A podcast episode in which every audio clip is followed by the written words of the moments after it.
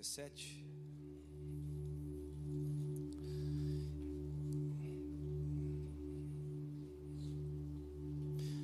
Eu tenho certeza que Deus vai falar com alguém hoje.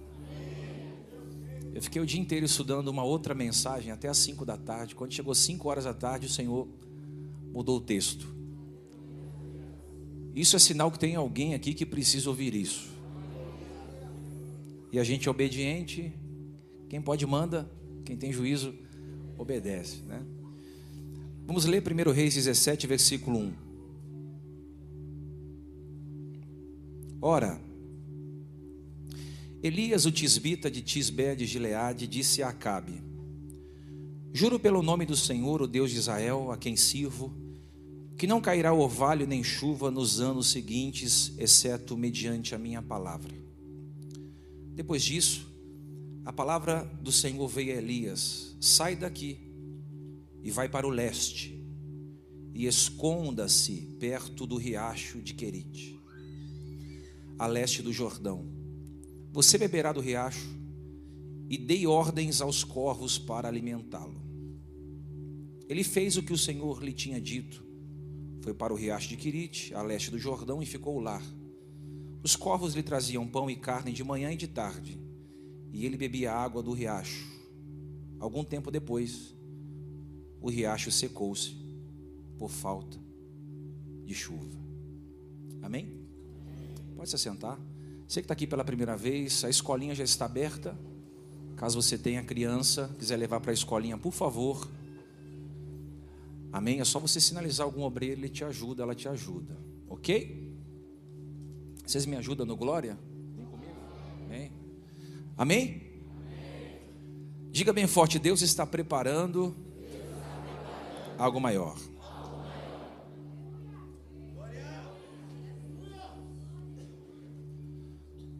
O ministério do profeta Elias tornou-se evidente a partir do capítulo de número 17 do livro de 1 Reis. A Bíblia diz que Elias aparece no cenário no capítulo 17 profetizando contra o rei Acabe que não haveria chuva nem orvalho em Israel.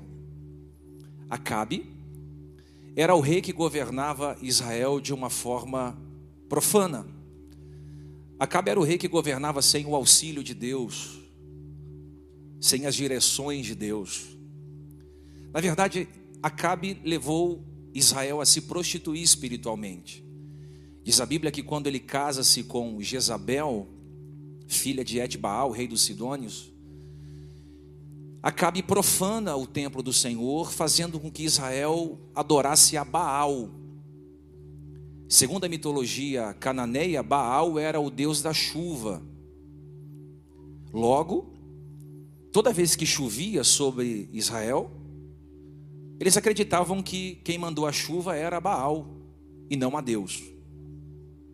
Todas as vezes que a chuva é, banhava a colheita, eles diziam que era Baal que estava prosperando a terra.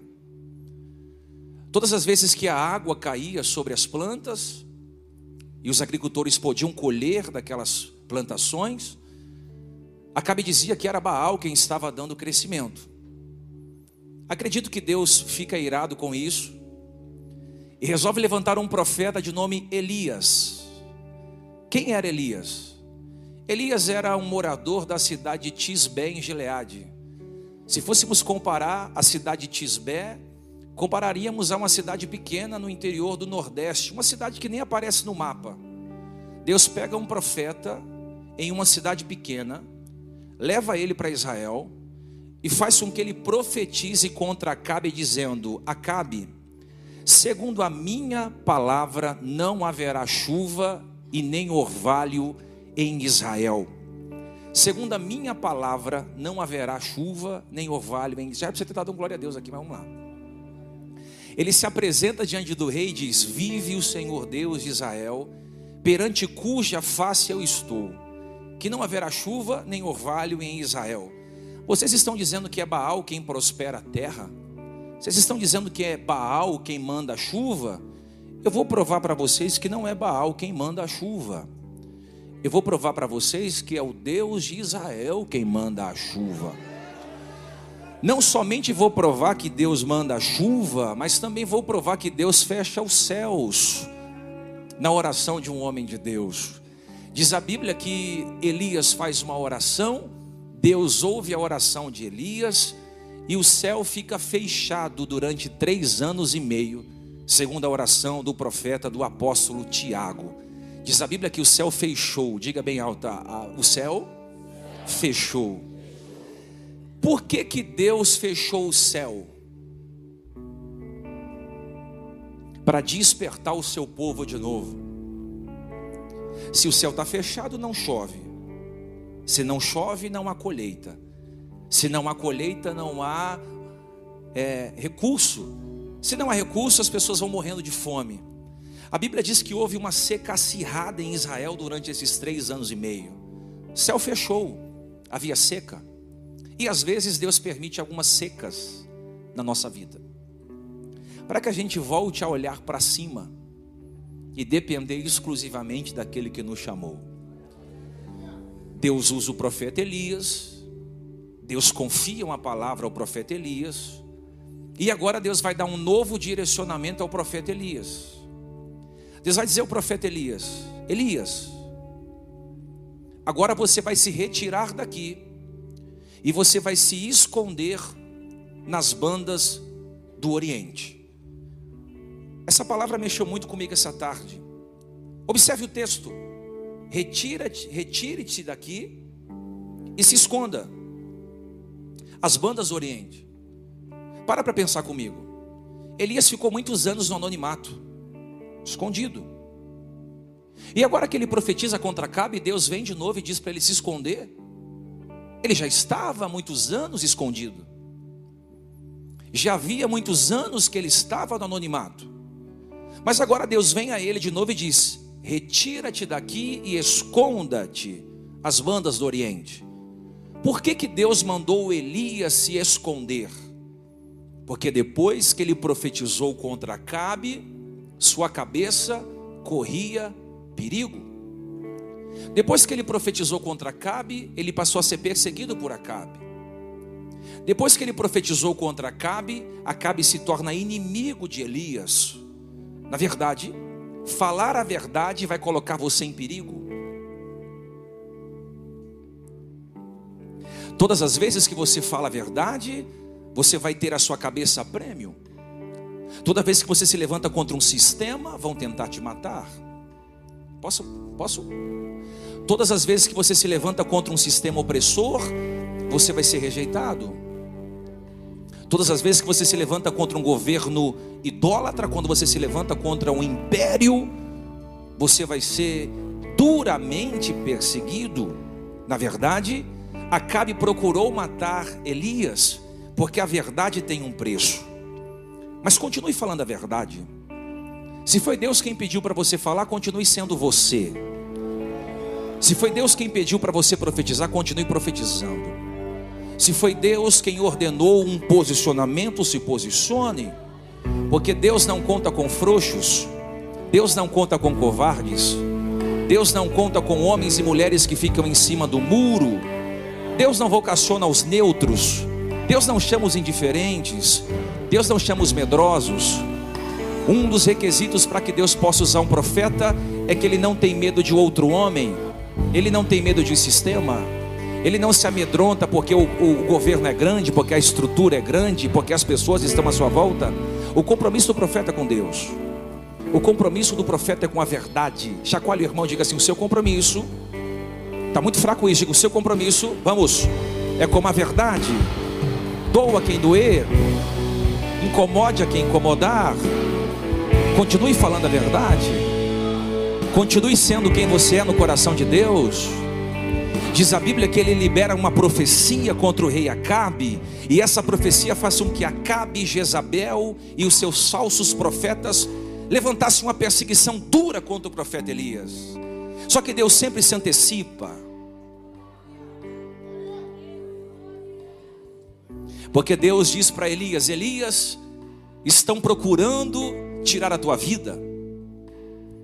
Vai e se esconde. no ribeiro de Querite. Em outras palavras, Deus estava dizendo: chegou o momento de você se esconder. Saia de cena, desapareça, saia das imagens, das fotos, publique menos no Instagram, publique menos no Facebook, saia das rodas, dos motins, do meio do povo, saia do meio da, da muvuca, saia do meio das grandes aglomerações, saia do meio de tudo isso e se retire ao ribeiro. Eu vim falar com alguém aqui. Deus está falando ao coração de alguém aqui. A melhor coisa a fazer nesse tempo é retirar-se para si, é se esconder, é se evadir é sair de cena. Alguém quer a sua cabeça, alguém quer tirar a tua vida, alguém está te perseguindo, alguém quer que você deslize para dizer: Eu falei que ele ia cair, eu falei que isso ia acontecer, mas ninguém vai poder te encontrar, porque você está recebendo a direção da parte de Deus para ficar escondido por um tempo. Deixa eu profetizar: você vai ficar escondido por um tempo. Deus vai te esconder, ninguém vai te achar, teu telefone não vai tocar, as mensagens não vão começar a aparecer, os convites não vão chegar, Deus vai te esconder. Isso não é uma opção, isso é um mandamento. Deus disse: Elias, vai e se esconde no ribeiro de Querite. Eu quero você lá. Levante as suas mãos para receber essa palavra. Deus vai te dar uma nova localização para esse ciclo. Está muito fraco isso aqui, eu vou dizer de novo: Deus vai te dar uma nova direção para esse tempo de seca. Você não vai ficar perdido, desorientado e sem direção. Deus está dizendo: já estou te dando a localização da onde você vai. Isso aqui é para quem veio para o culto hoje. Deus está dando a nova localização.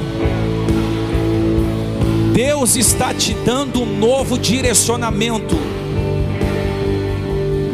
Estou falando que Deus vai transicionar você para um outro ciclo. Eu estou dizendo que Deus vai te dar uma, uma, um mapa, uma rota.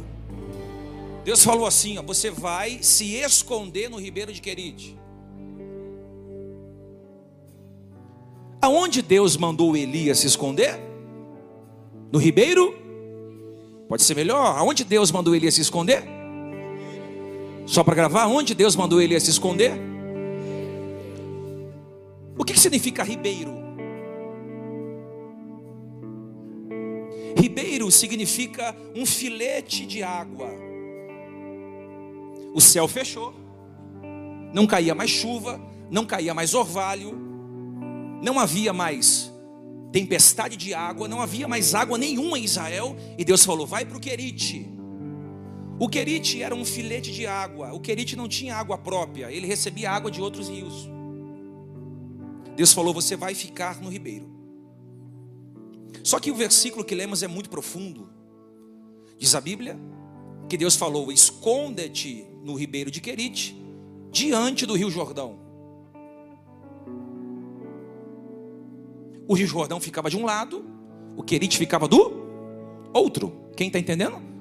Jordão de um lado, Querite do outro. De um lado o rio Jordão, muitas águas fortes águas, águas profundas. Do outro lado, o riquerite, um filete de água.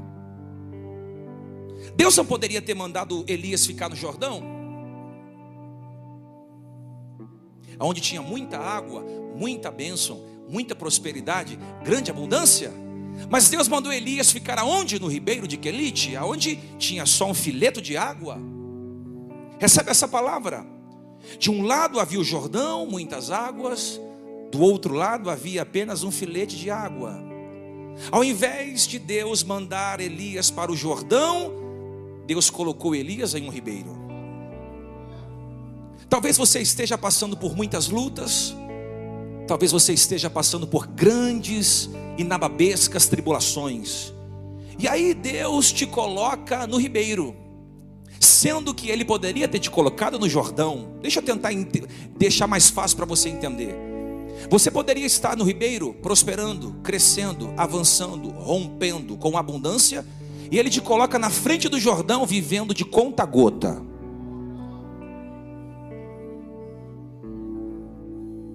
Tem gente aqui que está vivendo de conta gota, de água por água, de gotinha de água, você está sobrevivendo por um filete de água, só que Deus vai provar você nas gotas pequenas do ribeiro. Só para saber se você comporta a estrutura de grandes águas lá na frente. Deus vai colocar coisas grandes na sua frente que você não vai acessar, você não vai tocar, você não vai ter visibilidade. Ele só vai colocar para ver como você se comporta diante daquilo que ele não te entregou ainda. Por que, que Deus colocou Elias diante do Jordão? Para Elias aprender a viver com o ribeiro, porque um dia o Jordão ia obedecer a ele através da sua capa e o mar ia se abrir. Deus te prova nas coisas pequenas, para ver qual é a sua estrutura de suportar as coisas grandes. Eu vou dizer de novo para alguém que precisa ouvir, se arruma na cadeira para receber essa palavra. Deus vai te provar nas coisas pequenas. Um levantou lá no fundo, ó. o outro pegou lá atrás, ó. uma mão levantada lá no fundo. Deus vai te provar nas coisas pequenas para saber se você tem estrutura para lidar com as coisas grandes.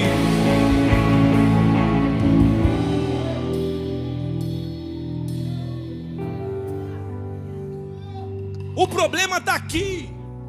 Quando a gente está no ribeiro, no filete de água, as pessoas ficam nos olhando. Vai murmurar. Vai aguentar não. Tem estrutura para passar por isso aí não. Ela, ela não tem emocional suficiente para superar um divórcio. Ele, ele não tem maturidade para passar pelo que passou. A casa dela não vai conseguir suportar a avalanche que sobreveio. Ela vivia com muita, agora é só está tá comendo no goto, de gota a gota. Ele tinha muita, agora é conta a gota. Agora é tudo contado, é tudo nos mínimos detalhes, é tudo calculado. Aí às vezes Deus faz isso conosco. Deus nos coloca em lugares apertados, estreitos. Deus nos coloca em situações difíceis. Só que eu fico imaginando o Jordão do outro lado olhando a Elisa e dizendo: Esse cara é um cara de fé. Porque ele poderia ter pedido água para mim, mas ele ficou no ribeiro. Um dia eu vou me abrir diante dele porque eu respeito a fé que ele tem. Você pode levantar sua mão. Deus está dizendo para você: respeite o tempo do ribeiro, porque o tempo do ribeiro vai preparar você para abrir jordões lá na frente. Eu não sei o que você está passando, eu não sei se as pessoas estão esperando a sua queda, eu não sei o quanto de gente tem certeza que você não vai sobreviver porque você está vivendo de conta gotas, mas Deus não vai deixar faltar nada na tua vida. Recebe essa palavra. Elias poderia ter cortado o atalho, Elias poderia ter dado um jeito, mas Elias ficou onde Deus mandou.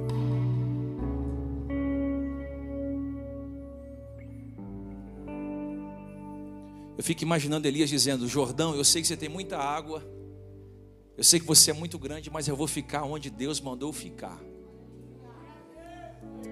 Eu vou permanecer aonde Deus mandou eu permanecer, porque essa prova tem tempo certo para começar e tem tempo certo para acabar. Na verdade, o Jordão foi a testemunha da prova de Elias. O Jordão foi a testemunha do choro de Elias. O Jordão foi o testemunho da adversidade. Por isso que ele se abriu lá na frente quando a capa de Elias tocou o Jordão. Por que, que o Jordão se abriu quando Elias tocou a sua capa? Porque o Jordão assistiu Elias no ribeiro. Ah, isso aqui tem que pegar. Isso aqui, se estiver boiando, não pega não. Você sabe por que, que o Jordão se abriu quando Elias pegou a capa e tocou no Jordão? Porque um dia o Jordão foi testemunha da prova que ele passou no ribeiro sem desistir. Recebe essa palavra. As provas que você tem enfrentado vai te dar legalidade para você abrir as portas que estão fechadas diante de você.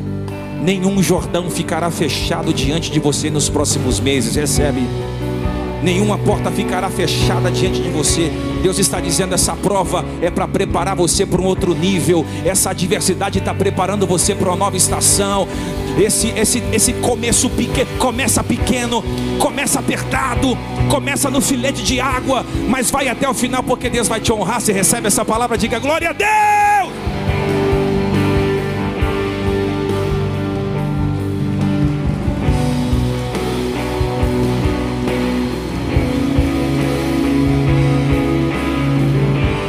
Esconda-te no ribeiro de Quirite. Aí ele vai para o ribeiro. Ele vai para onde? O Jordão está ali, ó, ele está aqui. Sem chuva, sem plantação, sem gado, sem comida. E aí Deus vai dizer o seguinte: Elias, eu já ordenei aos corvos que te sustentem. Porque nenhuma prova acontece na sua vida sem que Deus já tenha preparado a providência que você precisa. Nenhuma prova acontece na sua vida sem que Deus já tenha se antecipado ao recurso necessário para você continuar vivendo. A Bíblia diz que os corvos traziam para Elias pão e carne. Diga bem forte: pão e carne. Os corvos, os corvos. Você nunca se perguntou por que, que eram os corvos? Não poderia ser uma andorinha, não poderia ser uma pomba, não poderia ser um beija-flor, não poderia ser um roxinol, tinha que ser um corvo.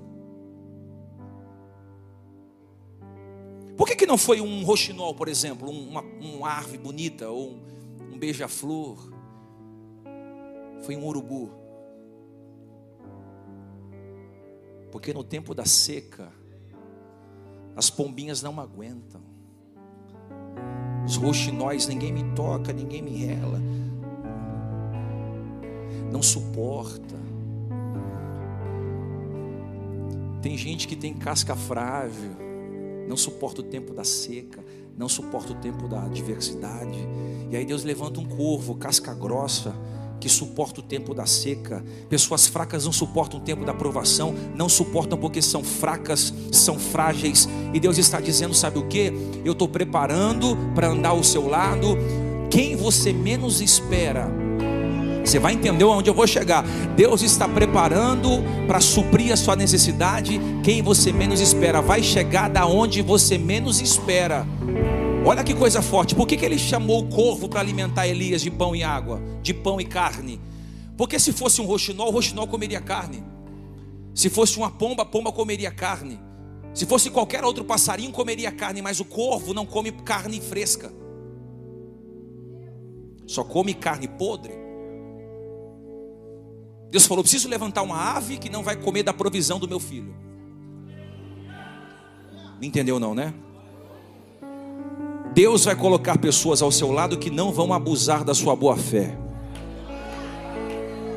Deus vai levantar pessoas para andar contigo, que vai te amar pelo que você é, que vai te servir pelo que você é, sem interesse, sem outras intenções gente que não vai roubar o que é teu, gente que não vai tomar o que é teu, gente que não vai não vai te lesar, não vai te não vai te roubar, não vai te prejudicar, não vai tirar das tuas mãos aquilo que Deus deu. Por isso ele levantou um corvo. Eu quero profetizar nessa noite, Deus está preparando as pessoas certas para esse novo ciclo na tua vida. Eu estou profetizando, não vai ter espaço para interesseiro, não vai ser espaço para bajulador, não vai ter espaço para pessoa que vai entrar na tua vida para tirar uma casquinha. Deus está levantando as pessoas certas certas. Se Deus te colocou nessa prova, Ele vai prover o recurso necessário dentro dessa prova. Você recebe e dá glória.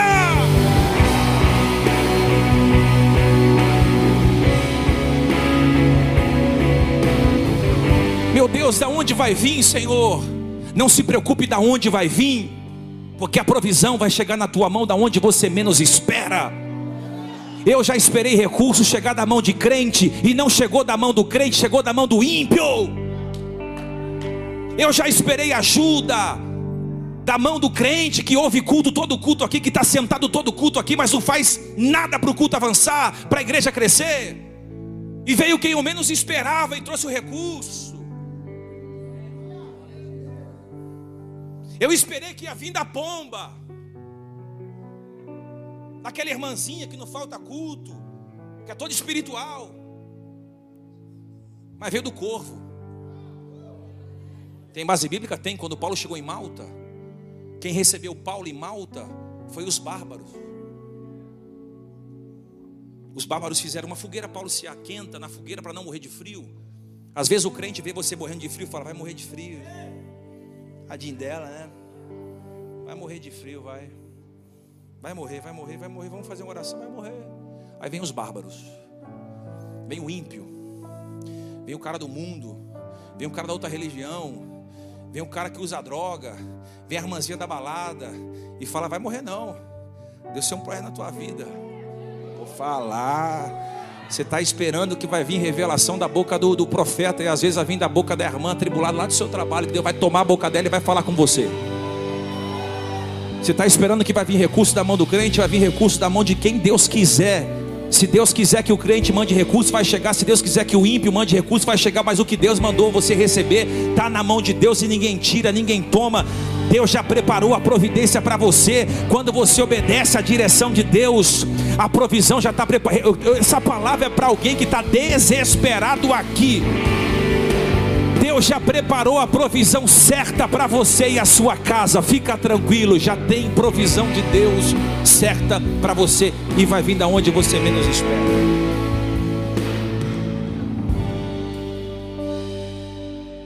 Só que é aqui que eu quero conversar com vocês. Ele obedeceu a Deus, foi para o ribeiro, filete de água. O corvo trazia carne, o corvo trazia pão. Só que a Bíblia diz que, passado um período de tempo, ele estava ali no ribeiro. Imagina, Dick, água, bebida, pão, carne tinha tudo que ele precisava no ribeiro: pão, carne, água. Ele estava sendo provido, ele estava sendo abastecido. Tinha tudo o que ele precisava no ribeiro: pão, água, carne. Ele estava completo, realizado, pleno. Só que a Bíblia diz que houve um dia que o ribeiro secou.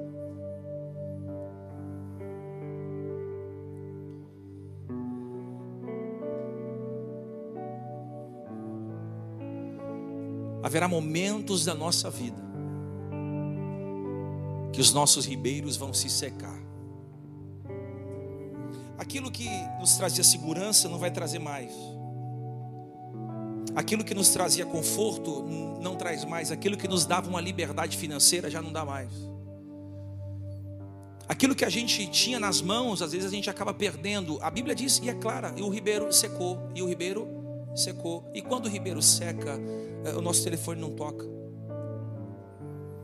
Eu não sei se você já passou por essa fase, mas quando o ribeiro seca, é, ninguém te procura, ninguém se importa com você. Quando o ribeiro seca, seus familiares acham que você morreu. Quando o ribeiro seca,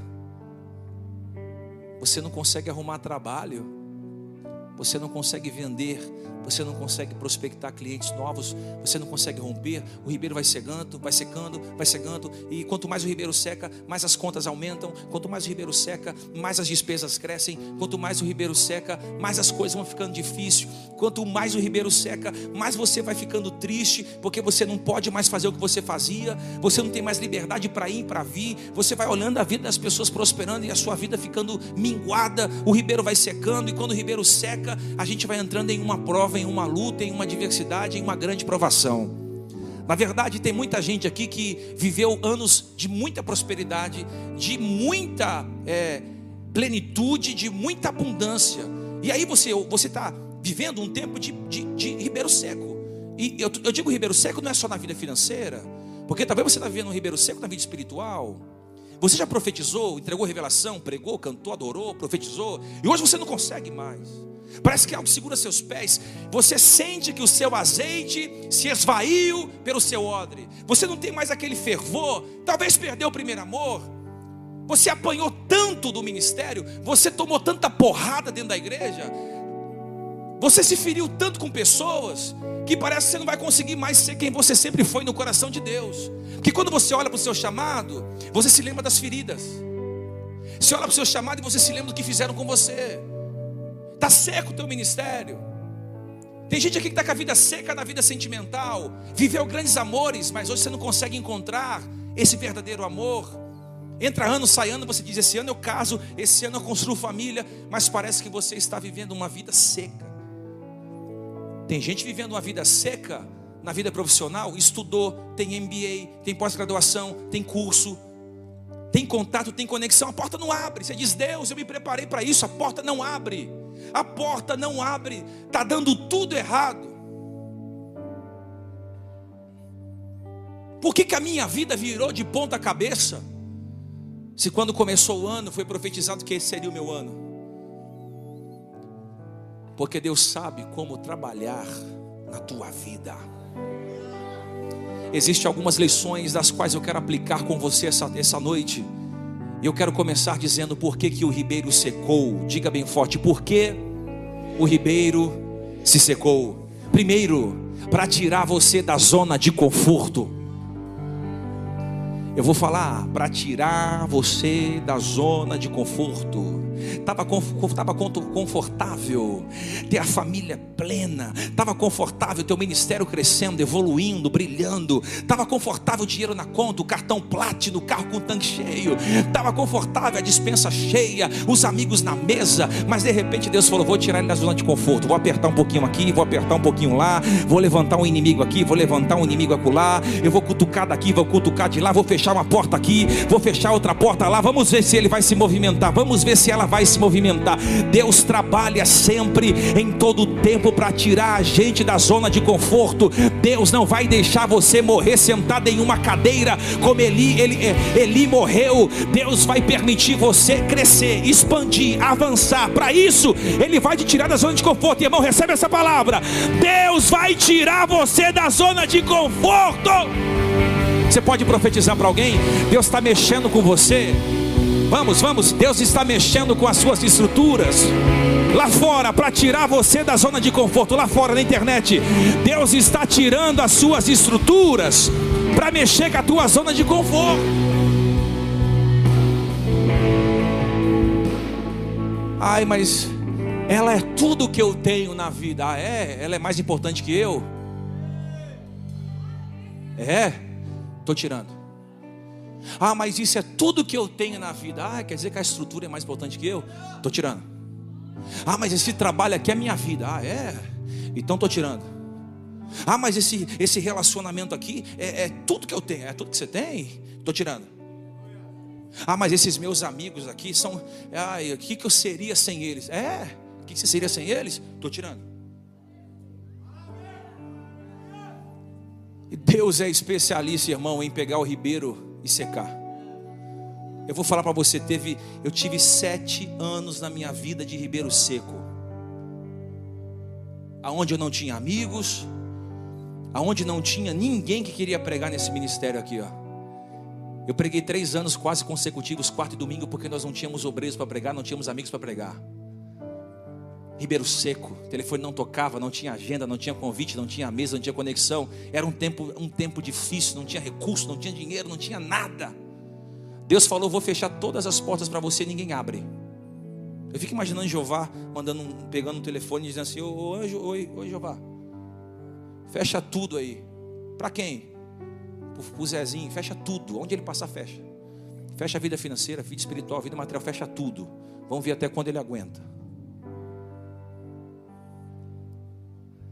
Irmão, foi o tempo que eu mais busquei a Deus. Subi 100 dias para o monte. Subia no sol, subia na chuva, subia carregado no colo, subia empurrado, subia se arrastando. Às vezes não conseguia subir, ficava no pé do monte, às vezes subia pela metade, ficava no meio, às vezes subia, ficava debaixo de uma árvore. E Deus foi testando a nossa vida, porque é muito fácil quando você tem as coisas.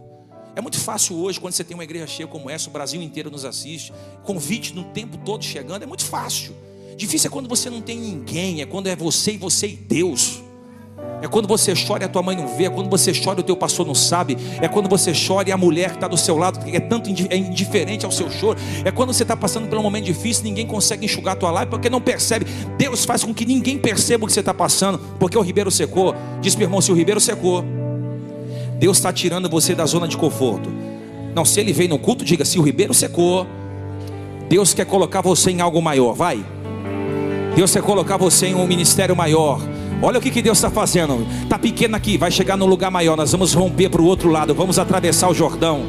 Pode receber essa palavra, no mínimo dois anos, aquele espaço vai estar pequeno para comportar o tamanho da glória que Deus vai derramar aqui na cidade de São Paulo. Recebe essa palavra. Nós não vamos tocar só São Miguel e São Paulo, nós vamos tocar o Brasil e o mundo. Porque toda vez que o ribeiro seca, Deus está preparando algo maior. Eu vim profetizar para uma mulher que está sentada aqui me ouvindo. Deus está preparando algo maior para colocar nas tuas mãos. Se essa porta fechou, Deus está preparando uma porta nova. Se aquele marido te traiu, Deus está preparando a estrutura certa para edificar tua família, tua casa.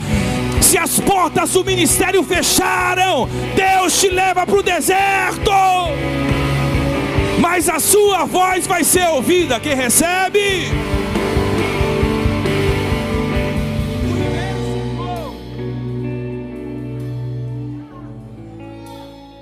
Por que, que o ribeiro secou? Quem sabe? Elias não foi se apegando demasiadamente àquele ribeiro. E às vezes o que nos afasta de Deus não são as lutas, são as vitórias. Não é a falta, é a sobra. Eu conheço gente que se Deus der um carro desvia. Eu conheço gente, se Deus aumentar o salário em 30%, desvia. Eu conheço gente que se pregar em um culto de quarta-feira, ele fica, ele se ensoberbece, ele, ele muda, ele desconfigura, porque não tem estrutura, se apega facilmente às coisas. Eu conversando com um rapaz, irmão, é. Vou falar não. Pastor, vou me enforcar. Por quê, filho? Não, aconteceu uma situação no meu relacionamento. Três meses de relacionamento. Sem brincadeira nenhuma. E eu, eu quero tirar minha vida, dar cabo da minha vida, porque a gente teve uma briga feia e e é, eu estou para um lado, ela está para o outro, e, e, e a gente não consegue mais se entender. Eu perdi o sentido da vida. Às vezes é só Deus dizendo: opa, vai devagar nesse relacionamento, para você não ficar achando que ela é a sua fonte, porque ela não é a sua fonte, eu sou a sua fonte. Deixa eu ensinar você algo aqui: seu marido não é a sua fonte, seus filhos não são a sua fonte, a sua esposa não é a sua fonte, o seu pastor não é a sua fonte, a sua fonte é Deus. Quando você faz manutenção da fonte que é Deus, Deus faz manutenção da família, do filho, do marido, da espiritualidade, da casa, dos amigos, dos relacionamentos. Não inverta valores. Se você inverter valores, Deus vai aparecer vai secar teu ribeiro. Não espere Deus secar o teu ribeiro, porque você está invertendo valores. Primeiro vem Deus, Ele está no topo da nossa lista, Ele está no cume da montanha, é Ele que está acima. Deus não olha para cima, porque não existe nada acima dele. Não subestime. Na sua lista de prioridade. Quem está entendendo isso aqui? Vocês estão comigo aqui ou não? Deus é o primeiro. Eu nunca vou esquecer no dia que eu sentei com a Luana na faculdade, 2007. Sentei com ela na mesa, da, na mesa do refeitório da Uniquisul. Tirei minha aliança, coloquei em cima da mesa e disse assim: Luana, amo você, vou me casar com você você será a última mulher da minha vida. Teremos filhos, isso, isso, isso isso. Só que eu quero te colocar aqui um adeno. Nunca coloque na balança o amor que eu sinto por você do que o amor que eu sinto por Deus. Você vai perder. Só existe uma coisa que pode fazer com que a gente se separe. Ela perguntou qual? Falei, você um dia tentar me tirar do altar casado há 12 anos, quatro de namoro, dois filhos, nós estamos trabalhando para fazer mais um. Quem pode adorar? O que, irmão? A Bíblia diz que tem que povoar a terra. Eu não sou besta nem nada, irmão. É ou não é? Agora tem gente que está se apegando. Ai, meu trabalhozinho. Ai, meu maridinho. Ai, meu casamentinho. Ai, meu ministériozinho. Ai, meu namoradinho. Ai, minha noivinha. Pode se apegar, porque o apego. O que, que é o apego? Vamos lá, calma aí. O que, que é o apego? Apego, segundo a filosofia, é uma corda que me liga a alguém. Não é errado você se apegar à sua mulher, você tem que se apegar a seus filhos, seu, seu pastor, seus amigos. Diferente é quando você se apega mais a alguém do que a Deus. Alguém está entendendo isso? Ontem eu fui no novo espaço e o rapaz me perguntou: o que, que você sente quando você está aqui dentro? Eu falei: eu não sinto nada. Como assim, pastor? Eu falei: isso aqui não, não, não rouba, não me deslumbra. Eu não estou preocupado com essa estrutura, nem com o que temos para pagar. Eu estou preocupado em não entristecer o coração de Deus.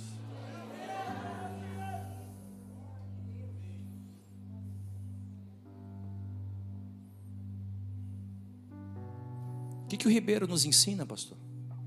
Primeiro, ele é, primeiro, que ele pode secar.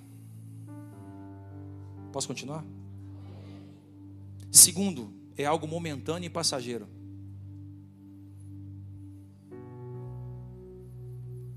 Eu amo demais a Bíblia, cara. Se você lê a Bíblia, você se frustra pouco. Salomão diz: Um tempo da alegria goza, no tempo da adversidade considera. O que, que ele está dizendo? Vai curtir na vida, celebra a vida, celebra os amigos, celebra momentos, celebra tudo que você tem que celebrar. Por quê? Vai chegar um dia que vai ter dificuldade em tudo isso. Tudo na vida é passageiro. Tudo na vida é momentâneo. Por isso você não pode estacionar sua vida em estação nenhuma. Ah, eu queria morar, eu queria morar na prosperidade. Vai ter vezes que você não vai ter prosperidade, você vai ter escassez. É Deus ensinando a lidar com o dinheiro. Vai ter dias que você vai ter mesa cheia, vai ter dias que você vai estar sozinho no recâmaro da sua casa. Vai ter dias que você vai passar por lutas e adversidades. Vai ter dias que você vai acordar sorrindo e vai dormir sorrindo, porque a vida ela é cíclica. O importante é saber que Deus está no vale e na montanha. No dia feliz e no dia triste. Você pode receber? Deus está na maternidade e Deus está no cemitério. Deus está quando você tem tudo e quando você não tem nada. Deus está com você em qualquer estação da vida. Agora a pergunta é: será que eu estou com Deus em todas as estações da vida? Recebe essa palavra do seu pastor. Não pare de crescer porque alguma coisa na sua vida está dando certo. Ah, está dando certo, vou estacionar aqui. Não. Se está dando certo, você tem que empurrar para crescer mais. Vai crescer mais, tem que empurrar para o crescimento, você tem que empurrar. Cara, tá bom, eu vou empurrar para frente, eu quero crescer, eu quero movimentar. Porque se a gente fica na zona de conforto, a gente para no meio do caminho. É tempo de evoluir. Amém? Sucesso de ontem não vale para hoje. O ribeiro tem prazo de validade para secar. Tem conexões que não vão durar por muito tempo. Tem, você sabia que tem amizade que tem prazo de validade para acabar? Faz parte, faz parte. Às vezes só foi para aquela estação, só foi para aquele momento, só foi para aquela época. Faz parte. Tem lugares que faz parte, é só uma estação, é só um momento, você passou. Pastor, você tem saudade do seu passado? Jamais teria, eu gosto do hoje, irmão. Eu estou vivendo a minha vida com plenitude. Todos os dias eu estou vivendo. Falo para Luana, eu quero viver a minha vida como a vida tem que ser vivida.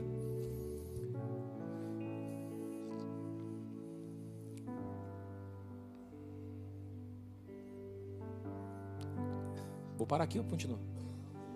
Você pode chacoalhar alguém e dizer assim: sai do conforto, vai para academia, vai para a faculdade, vai caminhar, vai estudar, vai escrever, vai se cuidar, vai viajar, vai vender, vai comprar, vai fazer, vai orar. Sai do conforto, sai do comodismo.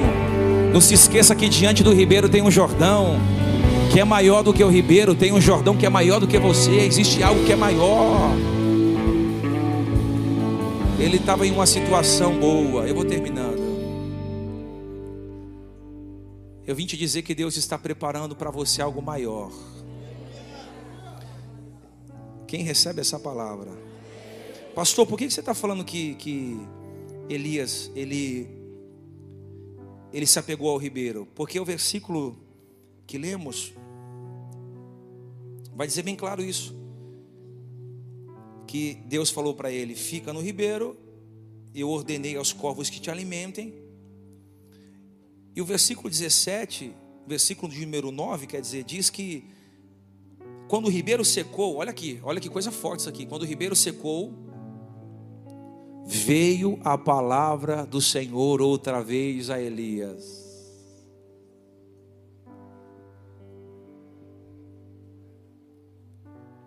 Os períodos que Deus mais vai falar com você serão os períodos que os ribeiros estarão secos. Os meus três livros eu escrevi nos momentos mais difíceis da minha vida. Se você ler os meus três livros, você vai perceber que eu escrevi, e o último livro eu escrevi assim: eu começo o livro dizendo assim. Eu começo escrevendo esse livro mergulhado em melancolia. Sentimento inerente à existência humana. Não porque me sinto triste, mas porque as dores me amadureceram. Começa a ler lá. Eu estava recebendo tanta porrada da vida, tanta. que as dores que eu sentia eu escrevia nas páginas.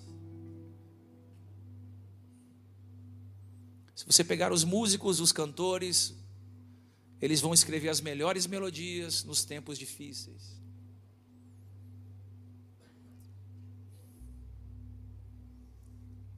Sinceridade, quem está passando pelo momento delicado aqui? Deus está falando com você. A palavra do Senhor veio a Elias. O que, que Deus falou com Elias? Versículo 9: Levanta-te, vai para Serepta,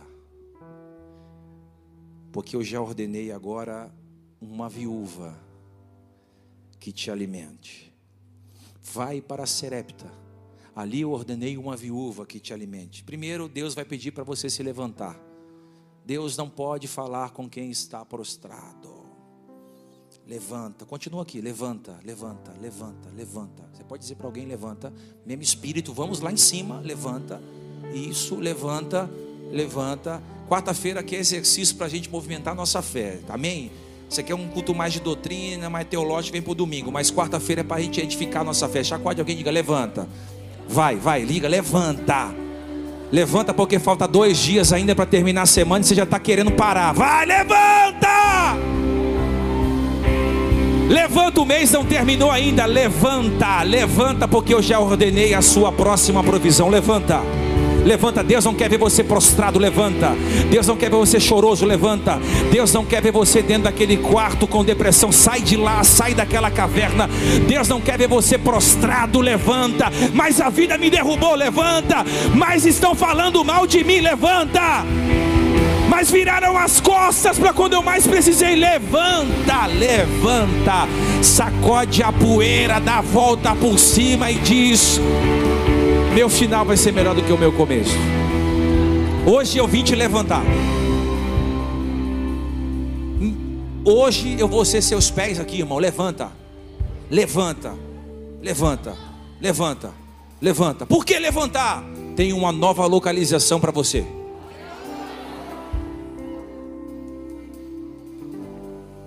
Eu não sei se eu vou falar isso aqui não.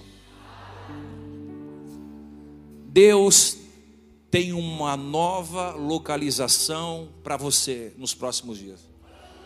Eu não sei se é para todo mundo, mas Deus está dizendo: diga que existe um novo endereço.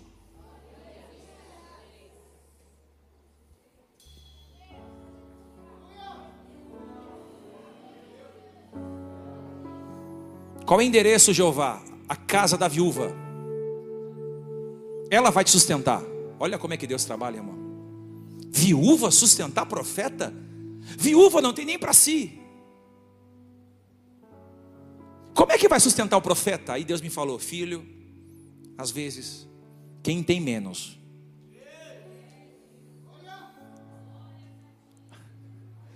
oferta mais.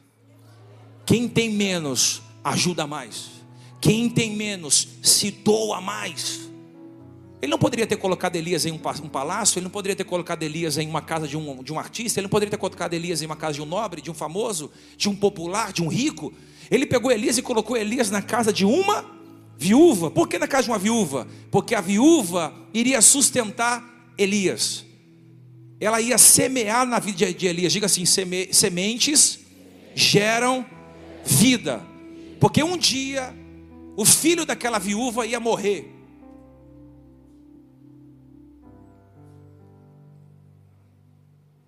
E quem é que iria ressuscitar o filho da viúva? Elias. Existem sementes que você faz que tem poder de ressuscitar coisas que morreram na sua vida. Levanta, ele levanta. Deixa o Ribeiro, tchau Ribeiro. Estou indo agora para a casa da viúva. Deus me deu uma nova geografia. Deus me deu uma nova direção. Vocês estão longe aqui, pelo amor de Deus. Vocês estão longe. Deus me deu um novo endereço. Vocês estão longe. Não, não, não, não. Vocês estão longe. Vou dizer de novo. Deus me deu uma nova localização. Existem palavras que você não pode deixar passar. Existe, existe coisas que você não pode deixar porque Deus está falando. Recebe no seu espírito. Deus já preparou a casa que você vai ir. Deus já preparou as pessoas que vão te acolher nesse tempo de dificuldade. Deus está dizendo para você: levanta, vai entrar em uma nova estação vai entrar em um novo ciclo, vai entrar em uma nova rota, vai entrar em um novo mover. Está chegando um tempo que você vai sair do esconderijo. Vem comigo, gente, pelo amor de Deus, mergulha nisso. Está chegando a hora que você vai sair do esconderijo. Deus mandou você se esconder. Agora Ele está mandando você sair do esconderijo. Receba no seu espírito. Está chegando o tempo de você sair do esconderijo. Está chegando o tempo de você deixar o ribeiro de lado. Essa fase do ribeiro não dura a vida inteira. O tempo da adversidade vai passar. O tempo da aprovação vai passar. Você recebe? O tempo da adversidade está passando, o tempo da escassez está acabando. Deus está dizendo: diga para a minha igreja que eu estou levando esse povo para uma nova estação, para um novo ciclo, para um novo romper de Deus. Pastor, eu vou deixar o ribeiro para trás, vai. O que Deus preparou diante de você é maior do que os seus olhos, nem olhos viram, nem ouvidos ouviram, nem jamais penetrou no coração do homem. É o que Deus tem reservado reservado para aqueles que nele espera. Você pode dizer para alguém: Eu te vejo na próxima estação, vai. Está muito fraco isso aqui, diga assim: Eu te vejo na próxima estação. Diga bem forte: O Ribeiro não vai me matar. Deus já preparou algo maior para mim. Dá um pulo nessa cadeira.